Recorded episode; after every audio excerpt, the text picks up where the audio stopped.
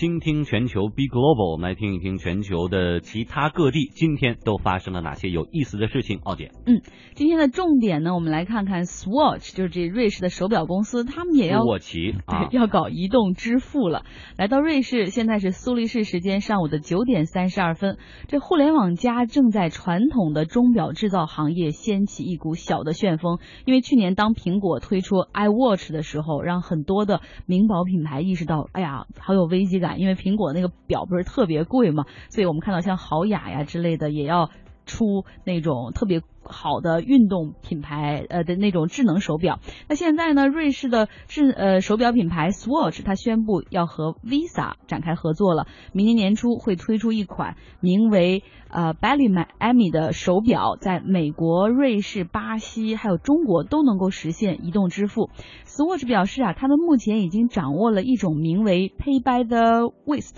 这样的一种支付方式，就是你用你的手腕就可以完成支付。那表身本身呢，它不会做一个 WiFi 的装置，而是通过手表内置的芯片来完成支付。更重要的是呢，这款支付移动能够支付支支持移动支付的这个。手表啊，它和这个 Swatch 的其他产品一样，有这个电池的寿命能够用很长时间呀，不会说像这个 iWatch 一样，你一天必须要充一次电，呃，还是很耐用的哈。那这款手表目前的价位是五百元人民币左右。那我们也看一看这个在 Swatch 即将进入的这个移动支付领域，现在的竞争到底是怎么样的？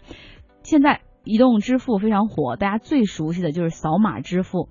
比如说像支付宝、微信支付，他们用支付信息所生成的二维码，到时候只要扫一扫就能完成支付。那据说呢，很多公司都在研究这个扫脸支付啊、指纹支付等等，未来这个支付可能会更方便。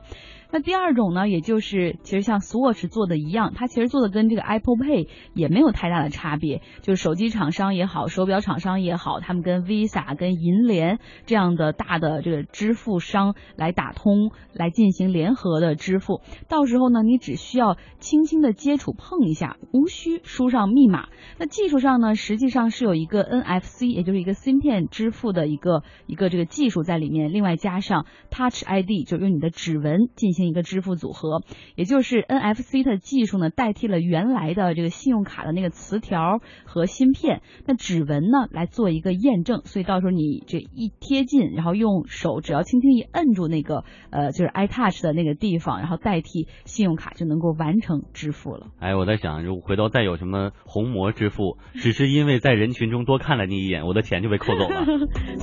可小心别乱看。